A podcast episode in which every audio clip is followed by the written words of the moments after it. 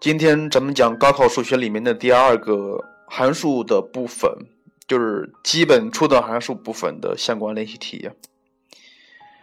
呃，咱们高中部分学过的基本初等函数分为三类：第一，指数函数；第二，对数函数；第三，幂函数。幂函数考的比较少，主要是指和对数函数。咱们在这儿是以指数函数为例，对数对数函数稍微提一些，幂函数你自己看就行了。首先要明白一点，什么叫指数函数呢？指数函数顾名思义啊，指数出现未知数的函数叫指数函数。所以它的表达式是 y 等于 a 的 x 次，a 是常数，a 的取值是 a 大于零，且 a 不等于一。学习指数函数需要学习以下四点：第一，就是它的函数组成部分一些性质需要掌握一下。y 等于 a 的 x，指数函数的定义域是属于 R，是属于任意实数的。值域的话，就是不管 a 大于零小于一，还是 a 大于一的话，它的值域永远都是属于零到正无穷，无限接近于零，并且取不到。然后再看第二个知识点，指数函数的运算法则，咱们在这儿不说了。但是有一点需要注意，就是二的 a 次（括弧整体的 b 次）。它就等于二的 b 次整体括弧的 a 次，它也等于二的 ab 次，这个一定要注意一下。呃，你可能会问到，我为什么会提到这个公式呢？因为换元法里面的经常会用到这个公式来还原。第三个知识点就是图像问题，图像问题涉及单调性，单调性咱没有讲，但是它的基本属性还是需要掌握一下。假设 a 大于零小一的话，图像是单调递减的，并且是横过哪个点呢？横过零一点，横过零一点。假设 a 大于一的话，它是单调递增的，横过零一点，也是横过零一点。呃，咱们再讲第二个小小问题啊，也是关于函数图像的，就是平移问题。咱们在上节课可能已经讲过了，平移问题涉及一句口诀。左加右减，上加下减，但是在这里我需要明晰一下，什么是左，什么是右，哪个加，哪个减。关于左右平移，是只针对 x，不针对其他数，也不针对 x 的系数，也不针对 x 的次数。举个例子啊，y 等于二的 x，二的 x 次。图像向左平移一个单位之后的表达式是什么？没错，左加右减，加应该加在哪儿呢？加在 x 的后面，所以它应该就是二的 x 加一次。那我再问你了，原函数向上平移一个单位应该怎么写表达式呢？没错，是整体函数加一，整体函数加一就是二的 x，最后再加一。然后我们再考虑另外一个关于图像的知识点，就是加了绝对值之后应该怎么样子的。咱们还是在这儿举个例子，二的 x 次，但是它的次数加了绝对值，也就是二的 x 的绝对值次，图像是什么样子的？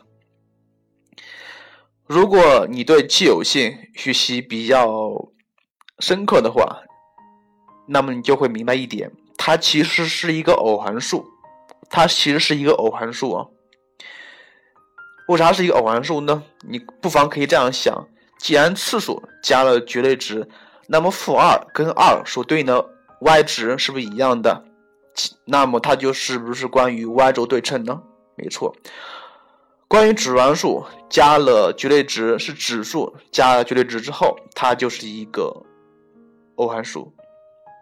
那么我再问你了。如果整体加了绝对值呢？也就是二的 x 次整体加绝对值符号，图像有变化吗？想一下，加了绝对值符号，无非是整体负数变正数。你看一下，指数函数的定义域是 R，它的值域本来就是零到正无穷，它的值域里面是没有负数的，所以整体加了绝对值符号，不影响图像，图像不变。接下来考虑第四个知识点，就是利用这些初等函数来解一些不等式。最常见的是指数跟一个实数相比较，让人解里面的不等式。比如二的 x 加一次大于四，应该怎么解？看一下，左边是二的 x 加一次是一个指数，右边是四是一个实数。指数跟实数是不能相比较的，这个时候应该把实数。化为指数，或者是把指数化为实数。对于这个题目来说，指数是不能化为实数的，所以咱们就只能把实数化为指数。这个不等式进而化成二的 x 加一次大于二的平方。看一下它们的底数都是二，是不是？真数不一样，而且是个不等式。咱们在接下来会会讲一个函数的性质里面的单调性问题，咱们在这儿先讲一点。二的 x 加一次，它是一个单调递增的函数，对不对？单调递增的函数，二的 x 加一次大于二的 x 二的平方次，所以同号 x 加一大于二。可能很多学生比较迷呀，咱们在这儿举个例子，假设同一个函数 f(x) 和 f(y)，f(x) 大于 f(y)。并且，这个函数是一个单调递增函数，那么括弧里面的 x 和 y 的符号很容易确定，就是跟原函数的符号是一样的，所以是同号的，既然是 x 大于 y。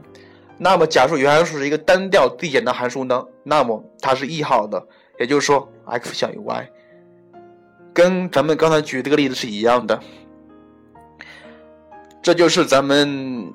讲的指数函数部分，关于对数函数部分，我要求同学们按照这个法子重新自己梳理一遍，是一样的。关于幂函数的话，在在这儿幂函数我只讲一点，幂函数的单调性怎么看呀？什么是幂函数？y 等于 x 的 a 次，它的幂函数的单调性看什么呀？看 a，a 的正负性，a 大于零，那么单调递增；a 小于零，单调递减。所以啊，在这儿我需要加一点。你说指数函数 y 等于 a 的 x 次里面的 a 为什么不能等于零呢？为什么不能等于一呢？为什么就不能小于零呢？为什么不可以呢？没有什么不可以。这个里面的 a 可以等于一，可以等于负数，更可以等于零。因为如果如果等于一等于等于零等于负数的话，它的函数图像就不属于。咱们规定的指数函数那一类了，明白吗？咱们是把数学归类的，你不属于我这一类，那么你就不属于我这个函数。其实数，咱们学习数学里面，没有什么是不可以的，没有什么是绝对限制的。好了，最后我说一下曹老师的联系方式。如果你在学校里面有哪个知识点听不懂的话，可以跟曹老师线上交流。曹老师的 QQ 号是二五八四四一五六五三二五八四四一五六五三。最近咱们电台的微信公众号已经建立起来了，搜索“学海无涯一二三四五”，学海无涯是拼音哦，也就是说拼音“学海无涯”加一二三四五，添加关注就可以了。好啦，同学们，下期见。